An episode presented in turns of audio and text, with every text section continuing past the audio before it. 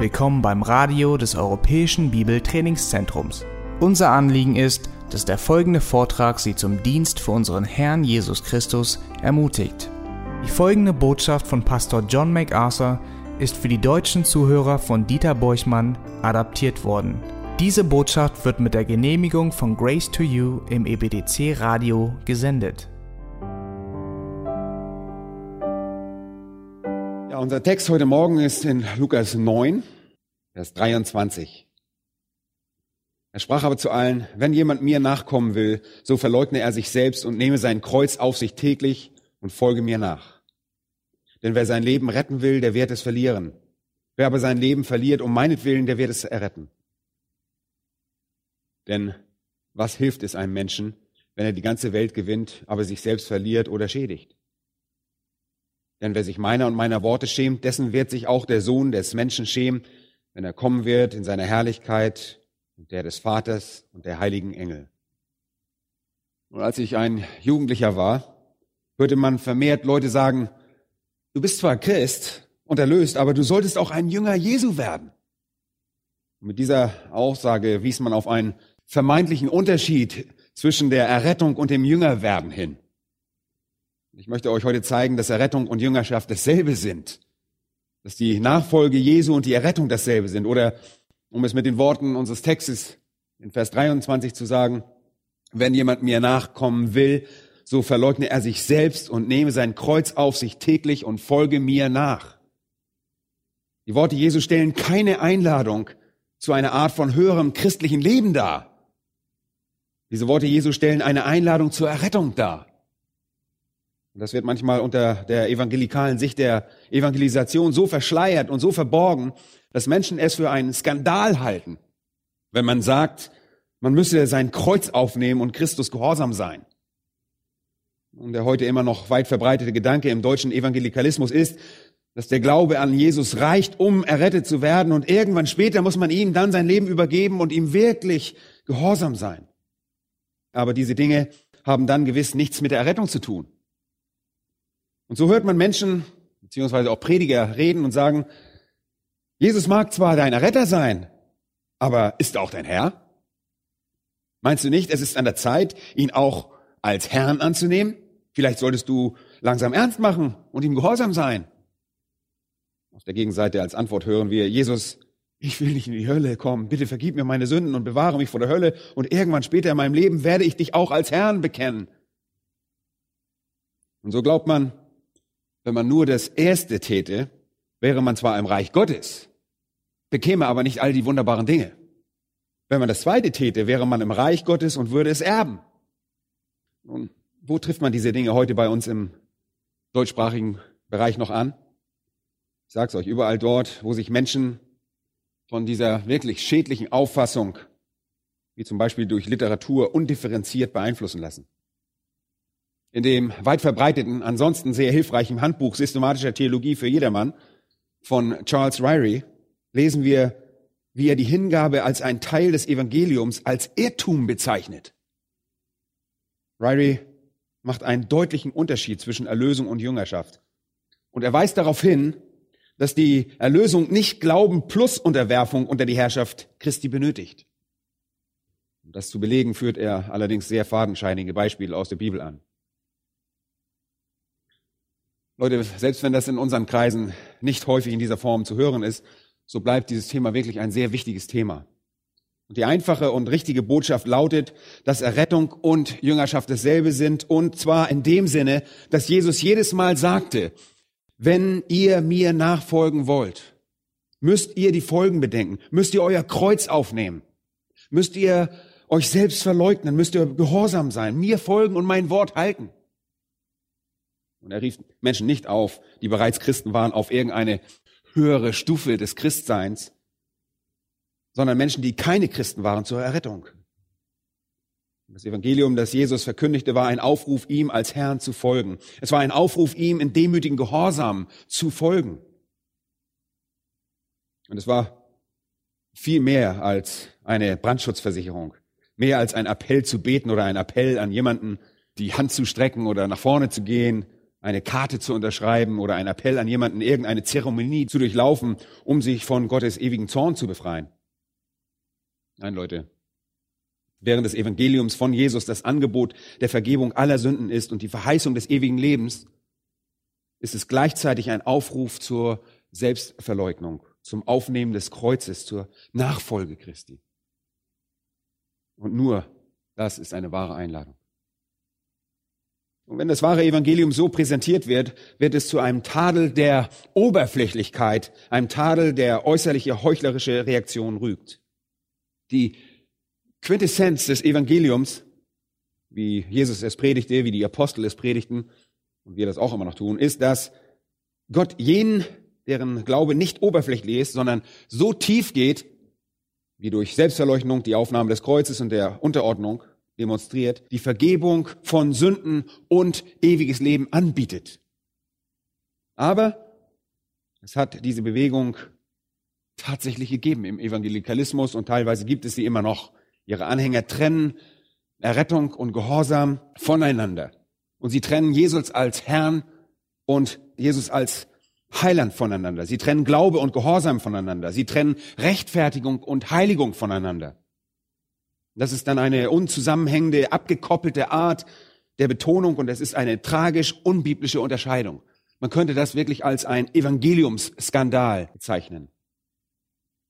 Sondern wird so oft gesagt, wenn sie errettet werden und in den Himmel kommen wollen, müssen sie lediglich Jesus akzeptieren, die Tatsache akzeptieren, dass er für sie gestorben ist. Sie müssen lediglich ihr Herz Jesus öffnen, ihn einladen. Übrigens sind das Ausdrücke, die unbiblisch sind passend gemacht für ein verwässertes Evangelium. Die Tragödie ist, es wird kaum jemals etwas darüber gesagt, wie sie sich selber sehen müssen. Menschen, die diese Position befürworten, lassen damit die evangelistische Absicht von fast jeder aufgezeichneten Einladung, die Jesus jemals aussprach, völlig außer Acht. Und sie machen aus Jesus einen tief gründigeren und höheren Lebenslehrer, jemand, der zu bereits erretteten Menschen sagt, kommt her, kommt her, ihr müsst herkommen und Jünger sein, ihr müsst herkommen und ernst machen, ihr müsst anfangen, gehorsam zu sein, ihr müsst anfangen, euch selbst zu verleugnen.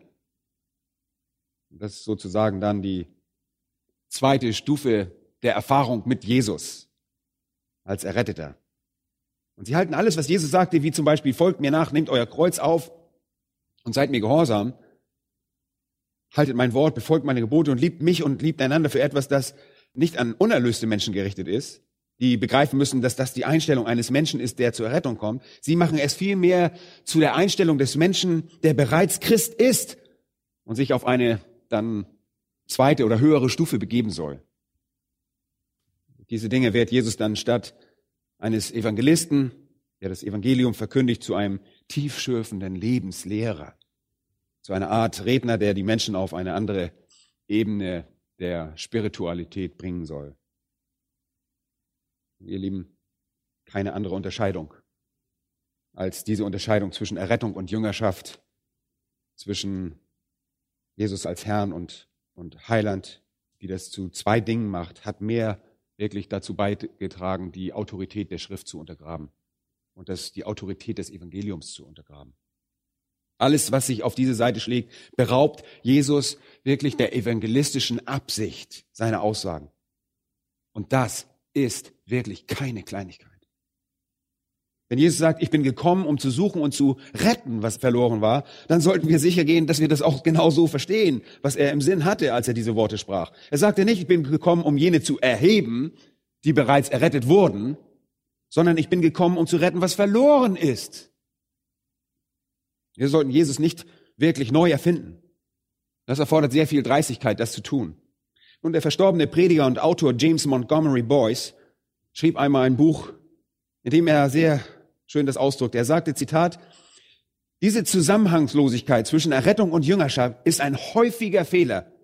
Das ist ein häufiger Fehler in Zeiten des Wohlstandes. In schweren Zeiten, besonders bei Verfolgung, überschlagen diejenigen, die dabei sind, Christen zu werden, die Kosten der Jüngerschaft sorgfältig, bevor sie das Kreuz des Nazareners aufnehmen. Zitat Ende.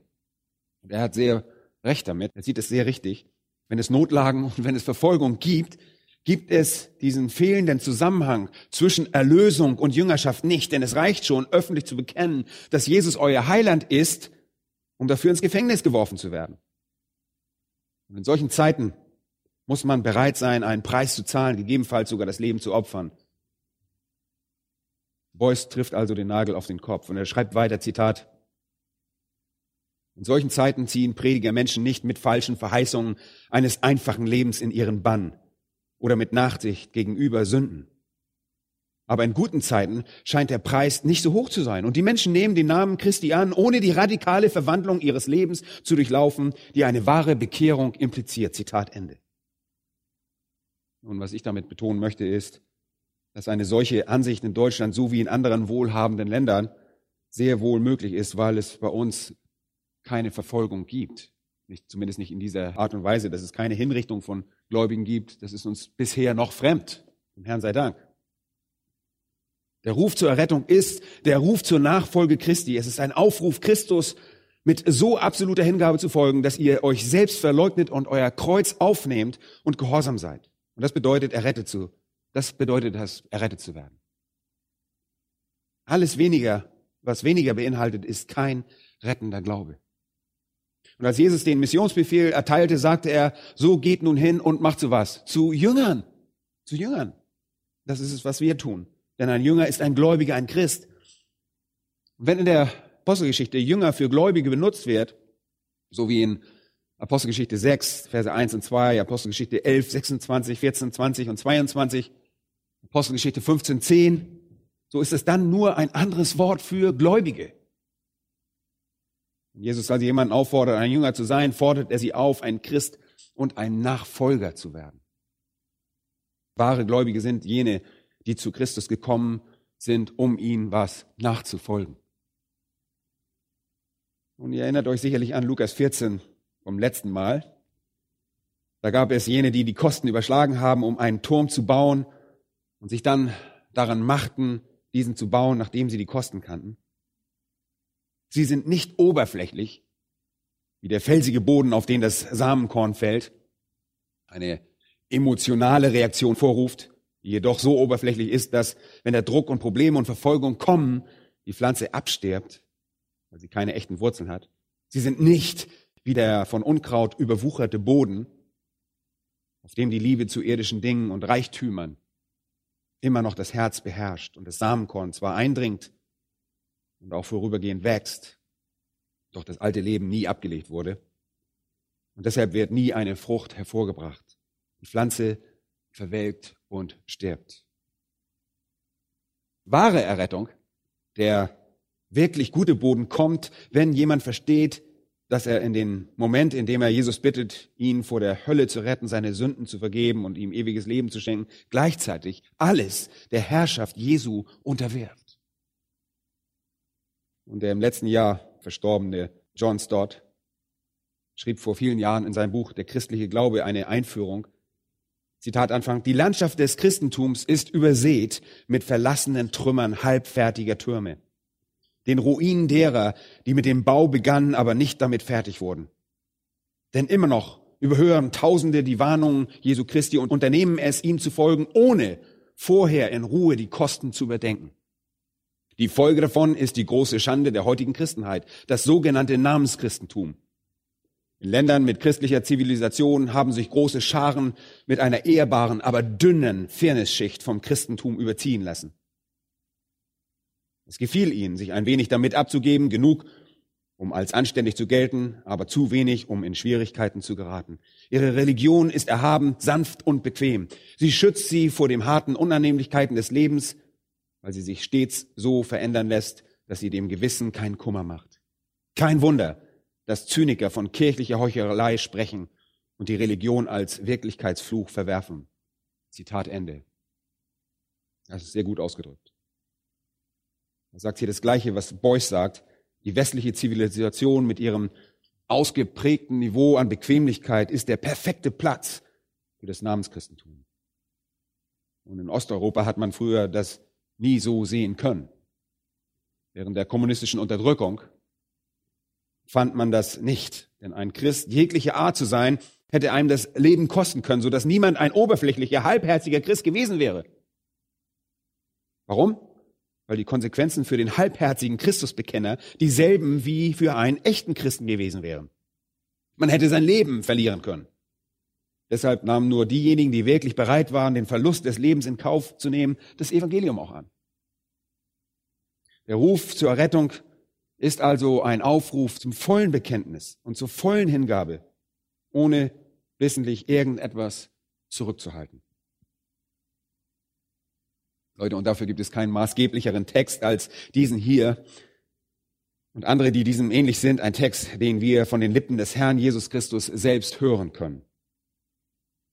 Wir müssen begreifen, worum es hier geht. Jesu Worte sind eine Einladung zur Errettung. Und wollt ihr wissen, wie man vor Leuten Zeugnis ablegt? Wollt ihr wissen, wie man das Evangelium kommuniziert? Hier steht es. Hier steht es, so wie Jesus es getan hat. Und ehrlich gesagt, schlägt das wie eine Bombe ein. Es ist eine explosive Methode des Evangeliums. Leider ist diese Leichtgläubigkeit heute noch immer zugegen und billige Gnade wird en gros angeboten. Ihr findet diese Art der billigen Evangelisation an so vielen Orten. Das ist erschreckend. Das ist in den Jahren sogar schlimmer geworden. Man muss nicht einmal mehr an Jesus glauben und kommt dennoch in den Himmel, wenn man nur denkt, dass es dort oben irgendwie einen Gott gibt, der die Dinge gemacht hat. Und man muss keinesfalls Jesus als Herrn bekennen, aber Leute, das sind nicht die Konditionen, die Gott und der Herr Jesus vorgibt. Jesus kam als der prototypische göttliche Evangelist. Und er hat uns ein Vorbild hinterlassen für Evangelisation. Und wenn ihr evangelisiert, bringt ihr jemanden zu der Erkenntnis, dass man, um errettet zu werden, Christus zu folgen und ein wahrer Jünger zu sein, ein Christ zu sein, die folgenden drei Dinge tun müsst. Drei Dinge. Erstens, ihr müsst euch selbst verleugnen. Zweitens, euer Kreuz aufnehmen. Und drittens, ihm nachfolgen. Das ist die harte Botschaft der Evangelisation. Die Botschaft, die so schwer zu glauben ist. Wir werden jetzt vielleicht sagen, nun, es ist so unwahrscheinlich, dass die Menschen das alles schlucken werden. Und die Antwort ist, wenn sie das nicht tun, können sie nicht gerettet werden. Wir können die Bedingungen nicht ändern, um die gewünschte Wirkung zu erreichen. Das können wir nicht machen. Also lass uns zu dem Text zurückkehren und zu dem Grundsatz, damit wir hier sozusagen eine Grundlage schaffen, zu dem Grundsatz zurück zu Vers 23.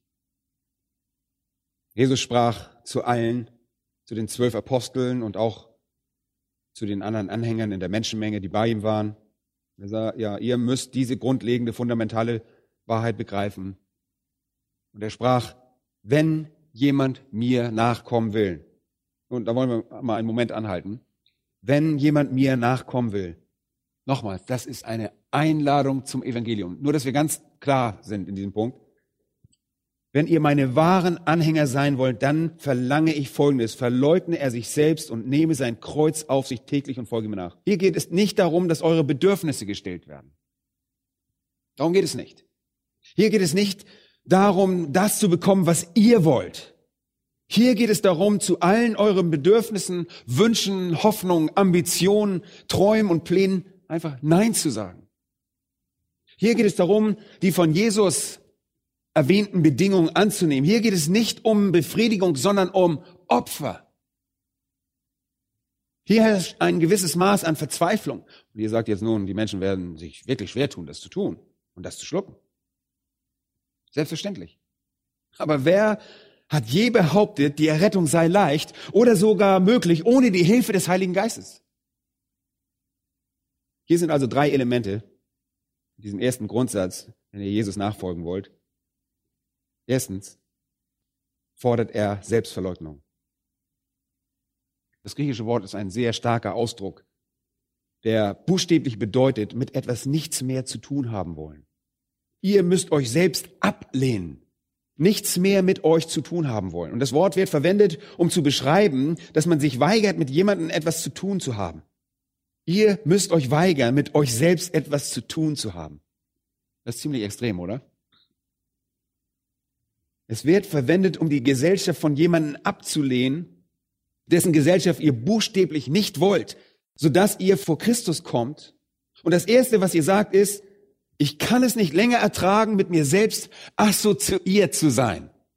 Ich habe mit mir abgeschlossen. Ich will nichts mehr mit meinem eigenen Leben zu tun haben. So tief geht es. So tief. Es ist nicht, ich mag mein Leben, ich mag meine Welt und ich mag die Richtungen, die ich gehe. Aber könntest du mir helfen, Jesus, ein bisschen schneller durch die ganze Sache durchzukommen? Darum geht es nicht. Es geht darum, dass ihr sagt, ich habe genug von dem, was ich bin. Mein natürliches, verdorbenes, ohnmächtiges, sündhaftes Ego hängt mir einfach zum Hals raus. Es geht darum, mit euch selbst nichts mehr zu tun haben zu wollen. Es geht darum, nie wieder mit euch selbst und der Art, wie ihr seid, assoziiert zu werden. Ich habe genug von mir. Ich hänge mir schon zum Hals heraus. Und ich will nichts mehr mit mir zu tun haben. Ich habe alles Erdenkliche versucht, um etwas aus meinem Leben zu machen. Und ich kann es nicht. Ich bin einfach überwältigt von meinem Versagen. Ich bin überwältigt von Enttäuschung. Ich bin überwältigt von Leere. Ich bin überwältigt von meiner eigenen Sündhaftigkeit. Das ist es, was wahre Bekehrung mit sich bringt. Das Herz sieht in sich selbst nur Sünde und nur Ohnmacht und nur Versagen, Unwürdigkeit und es strebt danach, errettet zu werden. Und es legt keine Bedingung fest. Ich bin in so einer verzweifelten Lage, sag mir einfach, was ich tun soll. Das ist die Einstellung. Das Ich wird total abgelegt. Ihr gebt all eure Abhängigkeit von euch selbst auf, all euer Vertrauen auf euch selbst, alle Zuversicht in das, was ihr von Natur aus seid. Ihr gebt also absolut alles auf. Das ist wie der Mann, der die kostbare Perle kauft. Er verkaufte alles, um die Perle zu kaufen und die Perle ist Christus. Und der Mann, der den kostbaren Schatz im Feld kaufte, verkaufte alles, um diesen Schatz zu kaufen. Er gab buchstäblich alles auf, was er war, alles, was er angehäuft hatte, weil Christus ihm so kostbar war. Und das bedeutet eigentlich, ans eigene Ende zu kommen. Und das ist der Punkt, an dem Menschen wirklich errettet werden können, wenn wir an unser eigenes Ende kommen in einem Zustand einer geistlichen Verzweiflung. Schlagt einmal Philippa Kapitel 3 auf. Philippa Kapitel 3, da finden wir eine klassische Illustration dessen, worüber wir hier reden, dieser Selbstverleugnung. Der Apostel Paulus ist die Illustration und hier seht ihr einen Bericht seiner Bekehrung im Innern. Die äußerlichen Ereignisse finden wir wo in Apostelgeschichte 9. Das ist der Zwischenfall auf der Straße nach Damaskus. Aber hier sehen wir in Philipper 3, was im Innern von Paulus vor sich geht. Das ist das Werk, das Gott in seinem Leben vollbracht hatte und es ist eine sehr, sehr gute Illustration, wie man ans eigene Ende kommt. Und dort in Vers 4, in der zweiten Vershälfte heißt es dort, wenn ein anderer meint, er könne auf Fleisch vertrauen, sagt er, ich viel mehr. Wenn ihr über Errungenschaften reden wollt, wenn ihr über Leistungen reden wollt, dann schaut. Dann bin ich, wer? Der Klassenprimus. Ich habe mehr erreicht als jede andere. Zu jener Zeit war er zwischen 30 und 40 und hatte sein ganzes Leben damit verbracht, diese Errungenschaften anzuhäufen. Er war beschnitten am achten Tag, wie im Alten Testament vorgeschrieben, war er aus dem Geschlecht Israel. Er hatte das richtige Ritual durchlaufen und gehörte dem richtigen Volk an. Er gehörte zum Stamm Benjamin. Er gehörte einem Stamm mit großen Privilegien an, einem sehr erhabenen Stamm. Er war ein Hebräer von Hebräern, was einfach bedeutet, er war koscher. Er hielt sich an alle Traditionen bis ins kleinste Detail. Im Hinblick auf das Gesetz war seine Leidenschaft und Hingabe so extrem wie bei keinem anderen in Israel. Er war ein Pharisäer. Das waren die Legalisten. Sie waren die Extremisten und er ging so weit, wie das nur möglich war. Was seinen Eifer anging, den Eifer für seine Religion, war er so eifrig auf die Reinheit und den Schutz des Judaismus bedacht, dass er ein Verfolger der Gemeinde war, die er selbst als einen Angriff auf die Wahrheit betrachtete. Er sah darin einen Angriff auf Gott, als einen Angriff auf das Alte Testament und seine Leidenschaft war so inbrünstig, dass er sich fast, falls ihr euch erinnert, buchstäblich Papiere besorgte, damit er Reisen und Christen vernichten und sie ins Gefängnis werfen konnte. Und im Hinblick auf die Gerechtigkeit im Gesetz war er nach außen hin untadelig. Das ist ein Mann, der all diese persönlichen Errungenschaften angehäuft hatte. Das ist im Verlauf seines Lebens geschehen. Er hat sein Leben damit verbracht, diesen Höhepunkt religiösen Eifers der Moral zu erreichen und er kommt zu Christus. Welchen Ansatz wird er verfolgen? Ich bin ein guter Mensch, ich bin so gut, wie es nur möglich ist. Ich bin der Wahrheit der Schrift so ergeben, wie ein Mensch das nur sein kann. Ich bin so penibel im Studium der Schrift, wie ein Mensch es nur sein kann. Ich bin dem Schutz der Schrift so ergeben, wie es ein Mensch nur sein kann. Ich habe alles getan, bin meinen Verpflichtungen nachgekommen. Ich war peinlich genau bis ins kleinste Detail.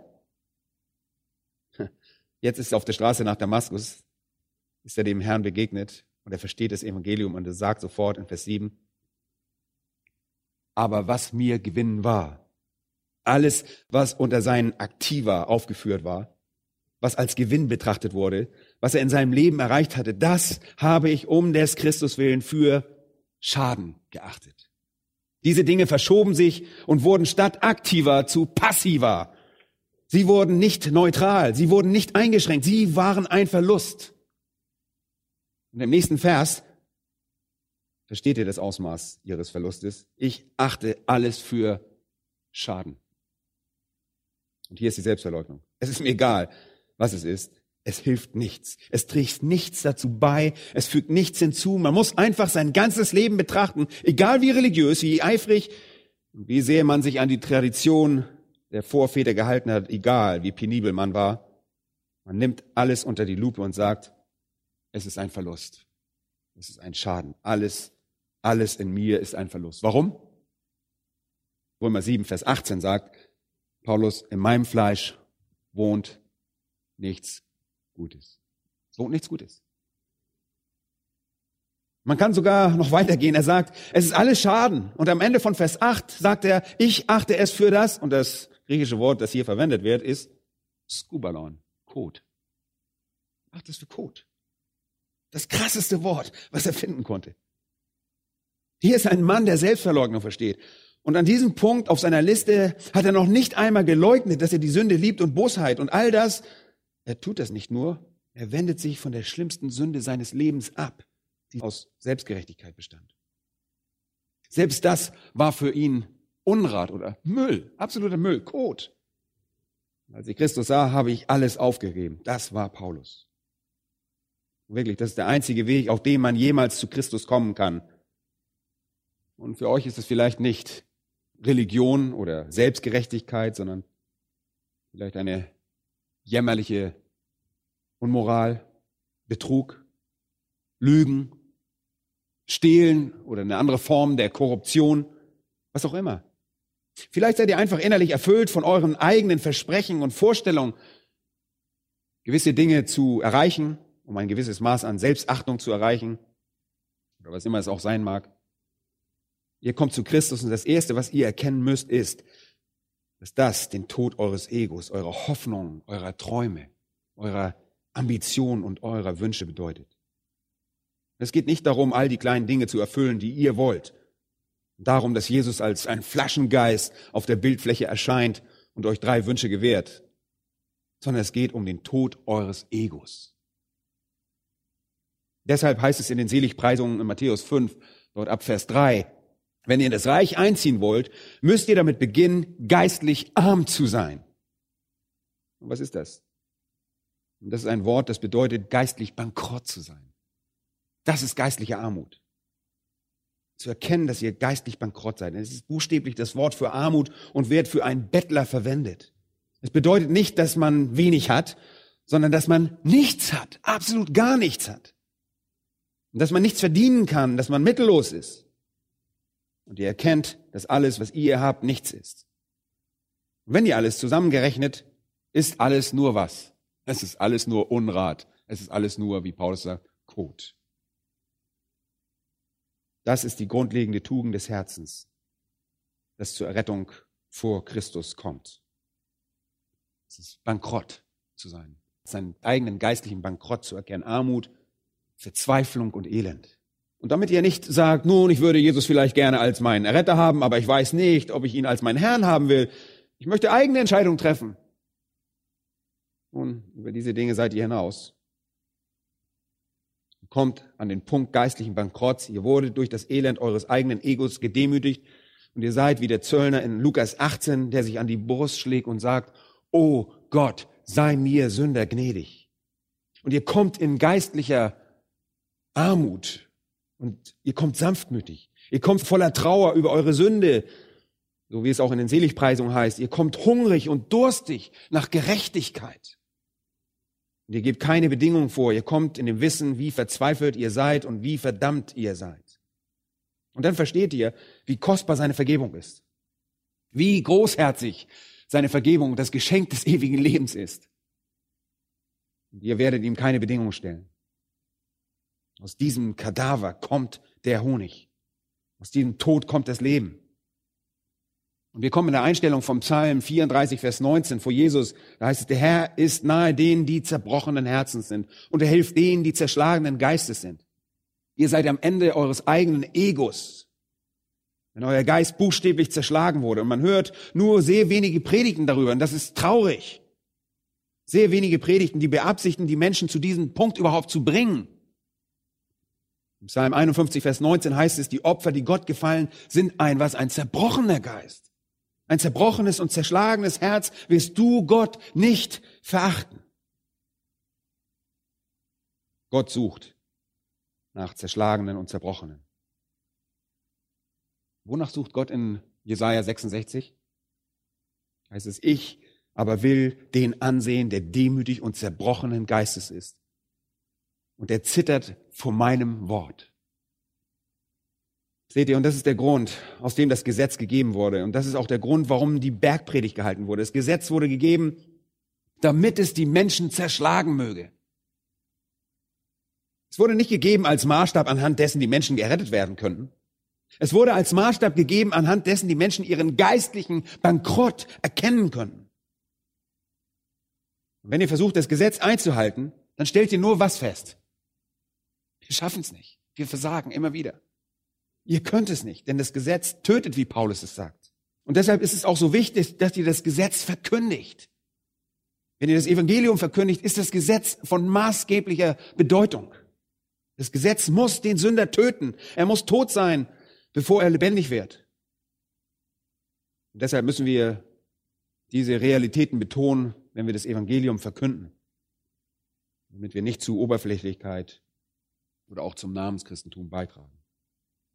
Das Gesetz wurde also gegeben, damit es als ein vernichtender Schlag gegen den Kopf des Sünders fungieren könnte, welcher das Gesetz nicht einhalten kann und deshalb durch das Gesetz verdammt wird.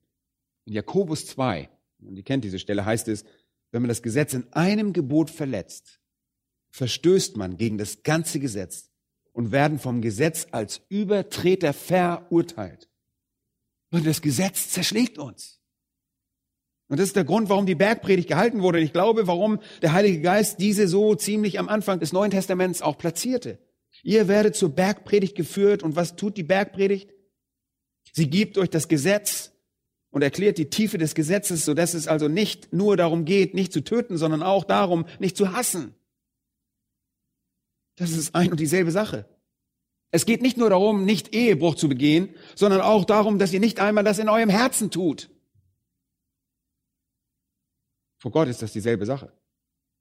Das Gesetz wird wiederholt und Jesus setzt die Leute dem Gesetz aus und sagt, ihr haltet das Gesetz nicht nur oberflächlich ein, sondern auch nicht auf einer tieferen Ebene. Ihr seid des Verstoßes gegen das Gesetz Gottes schuldig. Deshalb behaupten wir auch, dass man das Evangelium nicht mal versteht, bis man das Gesetz verstanden hat. Deshalb kann Predigen nicht irgendeine Marketingstrategie sein, um den Leuten irgendwie Honig ums Maul zu schmieren, bis sie sich entschieden haben, Jesus anzunehmen. Das Gesetz ist eine zerschmetternde, eine verheerende Erfahrung, in der der Sünder, welcher vor das Gesetz gebracht wird, entweder gegen das Werk des Gesetzes rebelliert und dann zu seiner Sünde zurückkehrt und sich so weit wie möglich vom Kontakt mit dem Gesetz Gottes entfernen will, oder er wird von dem Gesetz erschlagen und erkennt an einem Punkt seines geistlichen Bankrotts und ruft nach Vergebung und Barmherzigkeit.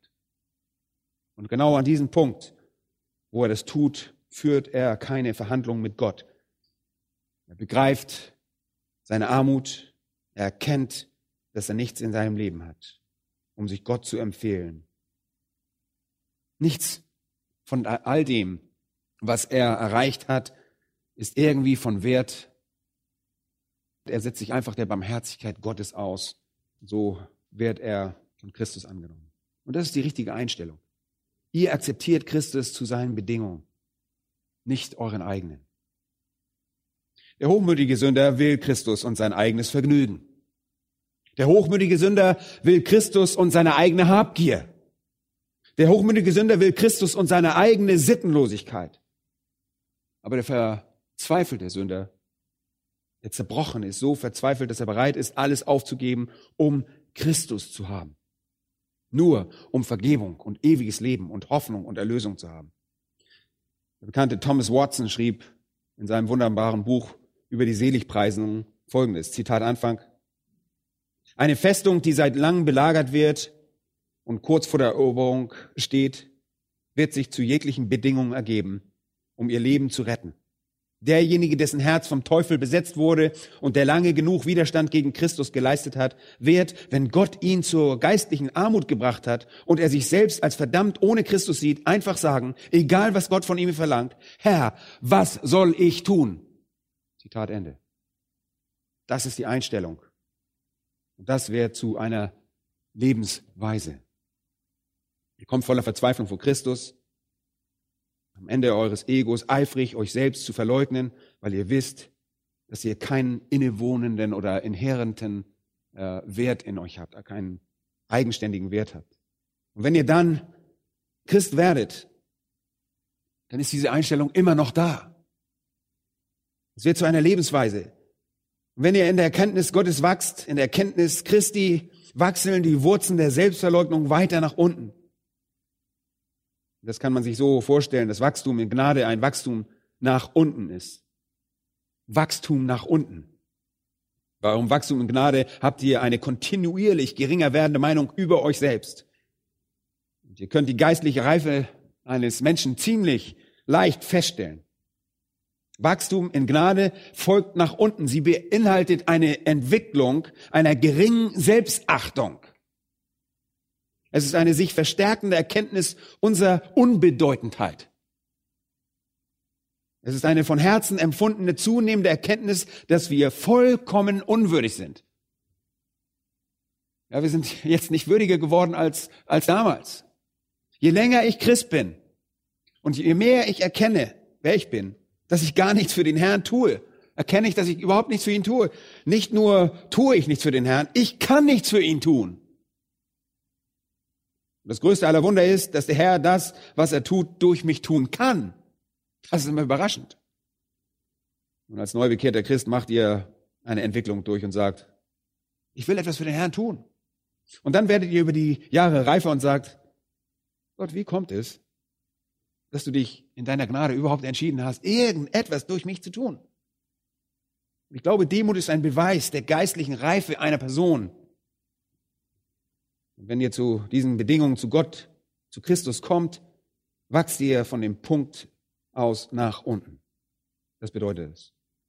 Ihr dachtet, ihr wärt zum Zeitpunkt eurer Bekehrung demütig. Doch wenn ihr schon sehr lange mit dem Herrn wandelt, solltet ihr weiter nach unten, noch weiter nach unten wachsen, als ihr das jemals wart. Und ihr versteht jetzt hoffentlich, wie tiefschürfend Sünde ist. Und selbst nachdem ihr ein Christ geworden seid, habt ihr begriffen, dass die Sünde ein Teil von euch ist. Wunder über Wunder, der Herr hat sich entschieden, Dinge dennoch durch euch zu tun.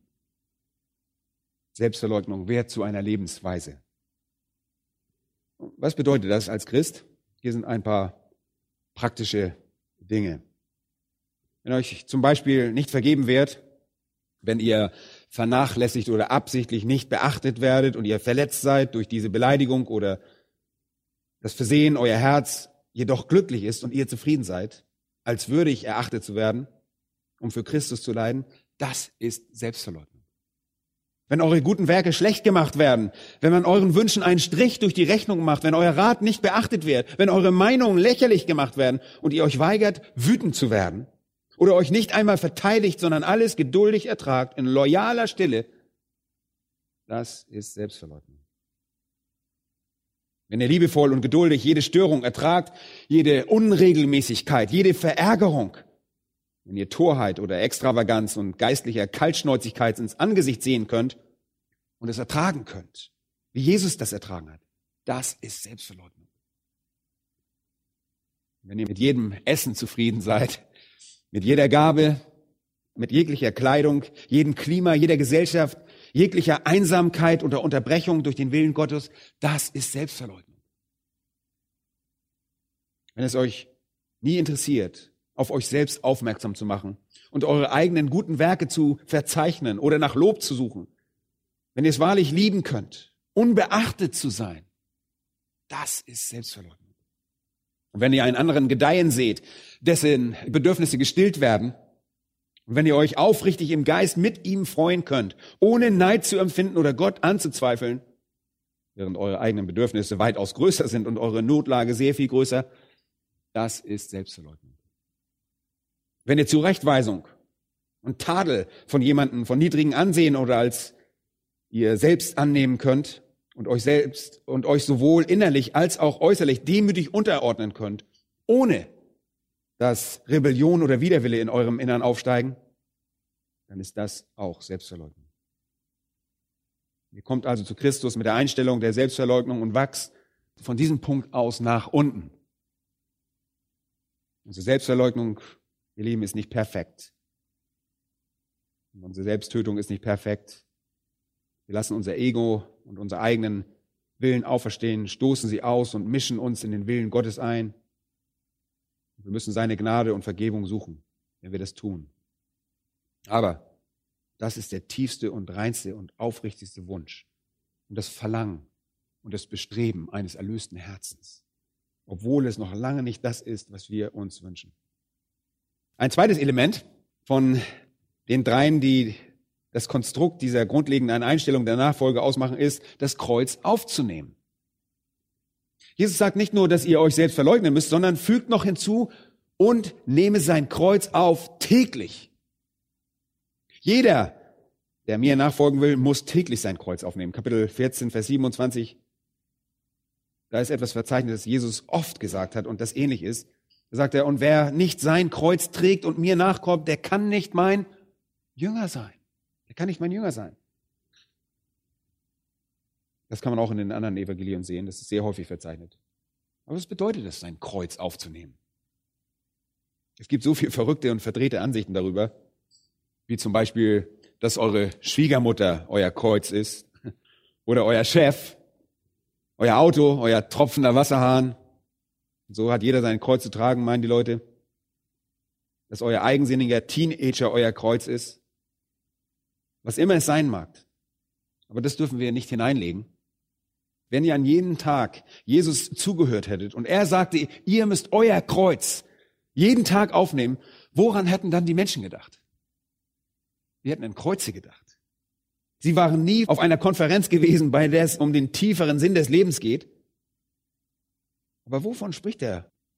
Und mehr als 100 Jahre bevor Jesus überhaupt auf der Erde wandelte, hatte König Alexander Janäus 800 Rebellen in Jerusalem gekreuzigt während er wirklich einen öffentlichen Festschmaus hielt. Antiochus Epiphanes, der griechische Herrscher in der Zeit zwischen dem Alten und Neuen Testament, hatte auch viele Juden wegen eines Aufstands gekreuzigt, der auf den Tod von Herodes dem Großen folgte. Und der Prokonsul Varus kreuzigte 2000 Juden. Und es das heißt, dass die Römer in der Zeitspanne um Jesu Leben herum 30.000 Juden kreuzigten. Und als Jesus sagte, nehmt euer Kreuz auf, dachten sie nicht nur an irgendein Kreuz, das um einen Hals gehängt wird, sondern sie dachten tatsächlich an schreckliches Leid, an Schmerzen und an Tod. Und Jesus sagt, so extrem muss eure Hingabe sein. Die Bereitschaft muss da sein, dass ihr bereit seid, Verfolgung zu ertragen, Hass zu ertragen, Feindschaft und Ablehnung, Tadel, Schande, Leid, ja den Tod. Und sie wussten genau, wovon er sprach und sollten bereit sein, das jeden Tag zu tun, jeden Tag. Aber wer um alles in der Welt würde jemals derartige Einladung zum Evangelium geben? Du lädst jemanden zum Evangelium ein und sagst, du musst jeden Tag bereit sein zu sterben. Wer wird vor einem großen Stadion voller Leute aufstehen und sagen, wie viele von euch seid bereit, hier und jetzt für Jesus zu sterben, falls nötig? Ihr könnt alle kommen und errettet sein und errettet werden, aber ihr müsst bereit sein, jetzt zu sterben, jeden Tag. Das ist, was er verlangt. Euch buchstäblich selbst ein Ende zu setzen, all euren Träumen, Hoffnungen, Wünschen, Ambitionen und Plänen und dann zu sagen, hier ist mein Leben. Hier ist mein Leben. Und das bedeutet, es ist mir egal, ob ich lebe oder sterbe. Ich bin so verzweifelt. Ich will deine Vergebung. Ich will ewiges Leben. Und was es kostet, das werde ich in Kauf nehmen. Glaub mir, die Juden waren mit der Kreuzigung vertraut. Sie hatten sich in ihrem eigenen Land ereignet. Auch in Ägypten, in Persien, im Westen Asiens und sogar in einigen Teilen Italiens. Sehr oft trug die verurteilte Person ein Teil des Kreuzes, den Querbalken oder manchmal sogar das gesamte Kreuz hinter sich her. Dieses Bild ist sehr anschaulich. Er redet hier nicht von einer glücklichen Erfahrung.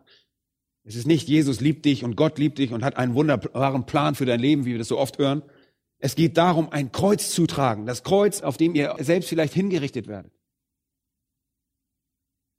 Sie reden hier also nicht davon, sich auf irgendeine Weise geistlich mit dem Tod zu identifizieren.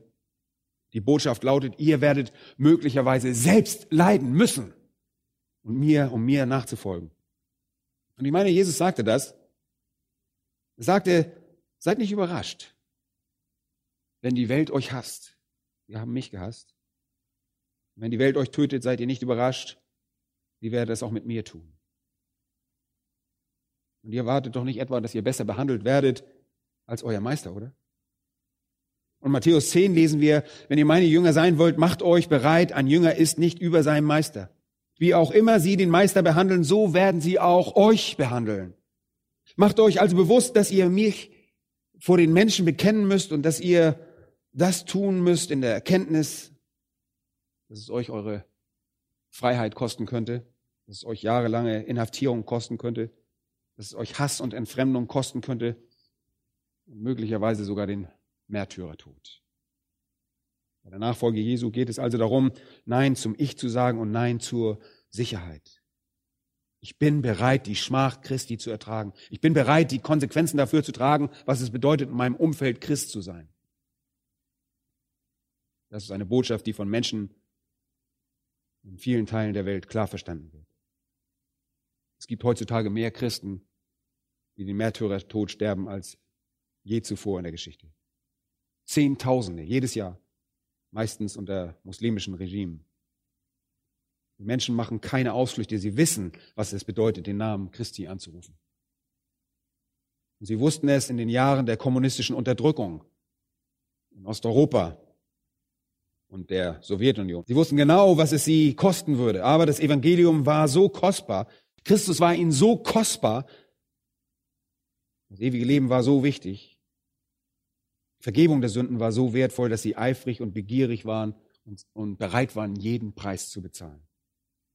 Die Einstellung, die zur wahrer Bekehrung führt, ist also jene, die besagt, dass Jesus alles wert ist, was es auch sein mag.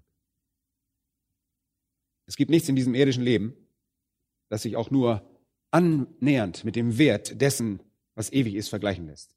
Und das ist also das Evangelium. Aber die Einladung lautet nicht, Jesus will euch glücklich und gesund machen und er will euch wohlhabend machen, sondern dass euer Leben will und vielleicht sogar euren Tod verlangt.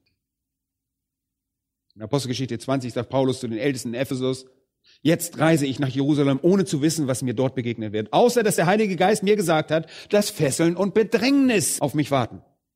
Und dann kommt, mein Leben ist mir auch selbst nicht teuer. Für mich zählt mein Leben nicht. Das ist Selbstverleugnung. Es ist mir nicht wirklich wichtig. Es geht nicht um mein Leben. Denn für mich, sagt er, ist Christus das Leben. Und das Sterben ein Gewinn. Ich bin mit Christus gekreuzigt und nun lebe ich. Aber nicht mehr ich, sondern Christus lebt in mir. Was ich jetzt im Fleisch lebe, das lebe ich im Glauben an den Sohn Gottes, der mich geliebt und sich selbst für mich hingegeben hat. Galater 2,20. Und Paulus sagt, ich lebe nicht länger, er lebt. Wenn ich lebe, lebe ich für den Herrn. Was ich sterbe, sterbe ich für den Herrn. Das sind die Bedingungen der Errettung. Die Welt ist feindselig ihm gegenüber. Und sie werden deshalb auch dir, mir gegenüber feindselig sein. Und er sagt das in Matthäus 10, die Verse 24 bis 38. Dieser wunderbare Text dort. Ein öffentliches Bekenntnis von Christus als Herrn und Retter. Und er mag seinen Preis haben, aber es ist auch Beweis meiner Aufrichtigkeit. Es mag mich meine Familie kosten. Die Mitglieder meiner Familie mögen entzweit werden. Aber Jesus sagte, es sei gekommen, um das Schwert zu bringen. Ich habe keine eigenen Interessen, die größer sind als mein Bedürfnis nach Christus. Steht ihr das? Ich habe keine eigenen Interessen, ich habe keine Ambitionen, die größer sind als mein verzweifeltes Bedürfnis nach Christus. Und wenn ich jeden Tag sterben muss, ist das in Ordnung. Das ist wirklich ein kleiner Preis. Die Leiden dieser Welt fallen nicht ins Gewicht im Vergleich zu der Herrlichkeit, die mich in Christus erwartet. Und Paulus sagt in 1. Korinther 15, Vers 31, ich sterbe täglich. Und er wachte jeden Tag auf und wusste, das könnte das Ende seines Lebens sein. Irgendwo wurde ein Komplott geschmiedet, wenn nicht schon die Hebel in Bewegung gesetzt worden waren, um ihn zu töten. Und er sagte, für mich ist jeder Tag ein Tag an der Schwelle zum Tod. Nicht alles Leid ist ein Kreuz. Aber das Kreuz besteht darin, die Schmach Christi zu erleiden. Und das Kreuz besteht darin, für das Evangelium zu leiden.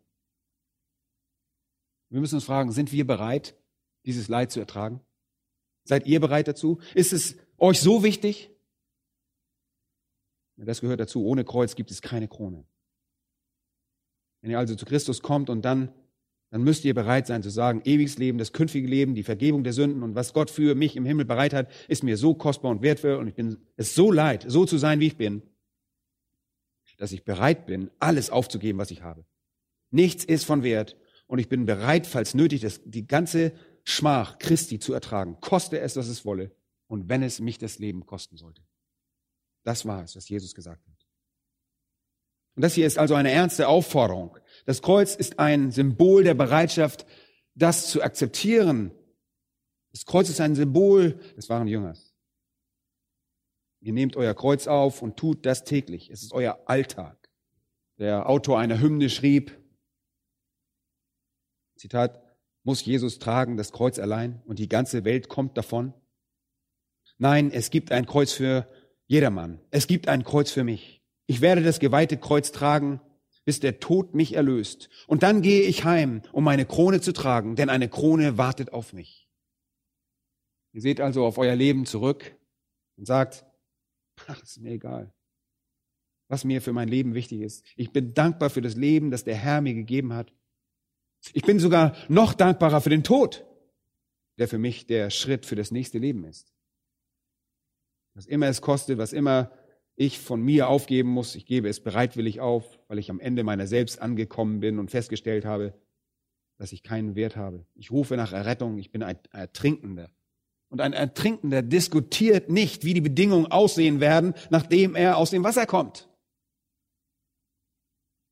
Nun, als drittes Element wird in Lukas 9 noch ganz kurz Gehorsam hinzugefügt. Heißt es, verleugne dich selbst, nimm das Kreuz auf und folge mir nach. Lass ihn mir nachfolgen, buchstäblich. Und das ist ein kontinuierlich Muster des Gehorsams. Euer Wille zählt nicht mehr. Sein Wille zählt. Du gehst hin, wo ich hingehe. Du sagst, was ich sage, du tust, was ich dir befehle. Du tust, was ich tue. Und wisst ihr, in Matthäus 7 ist diese Frage des Gehorsams, die Frage des Tuns, der Kern der Bergpredigt.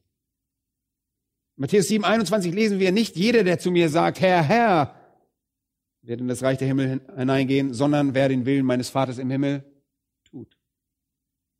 Es sind diejenigen, die den Worten Taten folgen lassen. Es sind nicht diejenigen, die nur reden. Es sind die Menschen, die gehorsam sind. Und das Johannesevangelium ist auch voll mit derartigen Betonungen, wo Jesus darüber redet, dass wahrer Glaube, wahrer errettender Glaube durch Gehorsam demonstriert wird.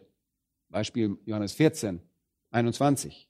Wer meine Gebote festhält und sie befolgt, der ist es, der mich liebt. Wer aber mich liebt, der wird von meinem Vater geliebt werden und ich werde ihn lieben und mich ihm offenbaren. Es dreht sich alles um Gehorsam. Es geht immer um Gehorsam, um Nachfolge. Und die Herrschaft Christi, Jesus als Herrn anzuerkennen, ist nicht optional, Leute. Es geht nicht zu sagen, ja, ich will Jesus als Retter und na, Herrn, im Moment nicht, vielleicht mal später. Das ist nicht optional. Gehorsam ist nicht etwas, was man erst tut, wenn man älter geworden ist. Johannes 15,10 heißt es, wenn ihr meine Gebote haltet, so bleibt ihr in meiner Liebe. Wenn nicht, dann nicht. So einfach ist das. Und Kapitel 15, Vers 14 lesen wir, ihr seid meine Freunde, wenn ihr tut, was immer ich euch gebiete. Es geht um das Tun. Es gibt noch viele andere Verse. Ihr kommt also zu Jesus und sagt, ich bin am Ende meiner selbst angelangt. Ich erkenne meinen geistlichen Bankrott. Ich gebe dir mein Leben, was immer es kosten möge. Zeige mir, was ich tun soll und ich werde es tun. Und genau da war ein Punkt auf der Straße nach Damaskus. Der Paulus war dort angelangt. Er sagt, was soll ich tun? Das ist buchstäblich, was er sagt. Was soll ich tun, Herr? Und das ist die richtige Einstellung zum Zeitpunkt der Bekehrung. Was soll ich jetzt tun? Ich bin so weit, ich bin bereit, ich bin bereit zu sterben und für dich zu leben. Ich will dir nachfolgen. Also, was soll ich jetzt tun? Was soll ich tun? Mit dieser Einstellung seid ihr in einer Position, in der ihr euch dem Herrn unterordnet. Es dreht sich alles um Unterordnung. Es ist ein Muster der Selbstverleugnung, des Kreuzannehmens, des Erduldens, der Schmach Christi und des loyalen Gehorsams. Und das ist Unterordnung. Aber hört gut zu.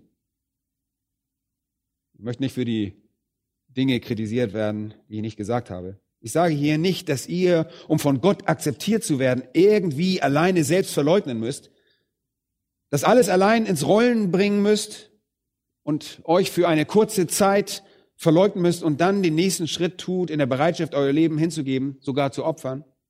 Und dann als drittes loyalen Gehorsam gegenüber Gottes Dingen übergeht. Und dass Gott, wenn ihr das tut, herunterkommen wird und euch dann retten wird, das sagen wir nicht. Hört mir gut zu. Dieses kleine Konstrukt geistlicher Realitäten ist nicht chronologisch. Es ist nicht chronologisch. Es ist nicht ein Element für eine kurze Zeit, dann, nachdem einige Zeit verstrichen ist, ein weiteres für eine andere kurze Zeit und nachdem wieder etwas Zeit verstrichen ist, noch ein weiteres Element. Diese Dinge sind nicht chronologisch. Sie sind einfach eine Mischung, sie sind die logische Elemente errettenden Glaubens. Der in Jesus als Herrn und Christus ruht, der in Jesus als gekreuzigten und auferstandenen Retter vertraut und welcher diese Einstellung im Rahmen dieses Glaubens bewahrt. Sie gehören zusammen, sie sind ein Konstrukt, das zusammengehört. Als zweites sollt ihr verstehen, dass sie nicht nur nicht chronologisch sind, sondern auch nicht etwas sind, das ihr aufbringt. Das können wir überhaupt nicht alleine tun. Wenn ihr euch auf eure eigene Kraft verlasst, liebt ihr euch selbst, dann beschützt ihr euch selbst und tut, was ihr wollt. So funktionieren gefallene Menschen. Also muss etwas Dramatisches in euch geschehen und eure Selbstwahrnehmung muss vollkommen zerstört werden. Das, was ihr normalerweise seid, muss vernichtet werden und das kann nicht von euch kommen. Es muss von außen kommen. Und das ist das wunderbare und mächtige Werk des Geistes Gottes, der im Leben eines Menschen Einzug hält. Diesen Menschen dann von seiner Sünde überführt, das Selbstvertrauen dieses Menschen vernichtet, diesen Menschen, der in seinen Überlegungen und Sünden tot war, lebendig macht und ihn sehen und hören und dann auch begreifen lässt. Das ist das Werk des Heiligen Geistes. Nicht ohne euren Glauben und ohne euren Willen, aber das Werk Gottes durch euren Willen, ausgedrückt in eurem Glauben, ein großes Werk Gottes. Wenn ihr also auszieht und das Evangelium verkündet und euch denkt, ach weh, wenn ich es so mache, dann wird doch niemals da jemand drauf reagieren. Dann müsst ihr Klarheit haben, dass es egal ist, was ihr tut. Niemand, der sich auf sich selbst allein gestellt ist, könnte die Einladung zum Evangelium selbst annehmen. Niemand kann das annehmen, wenn Gott nicht wirkt. Also könnt ihr es auch richtig machen, damit die wahre Botschaft erhalten bleibt. Also all die Worte, die wir angesprochen, könnt ihr auch präsentieren, weil Gott muss sein Werk tun. Ihr werdet es sowieso nicht schaffen. Es ist Gott, der wirkt durch seine Worte. Wollt ihr Jesus nachfolgen? Dann verabschiedet euch von eurem eigenen Ego, nehmt euer Kreuz auf und beginnt damit alles zu tun, was er von euch verlangt. Das sind die Bedingungen.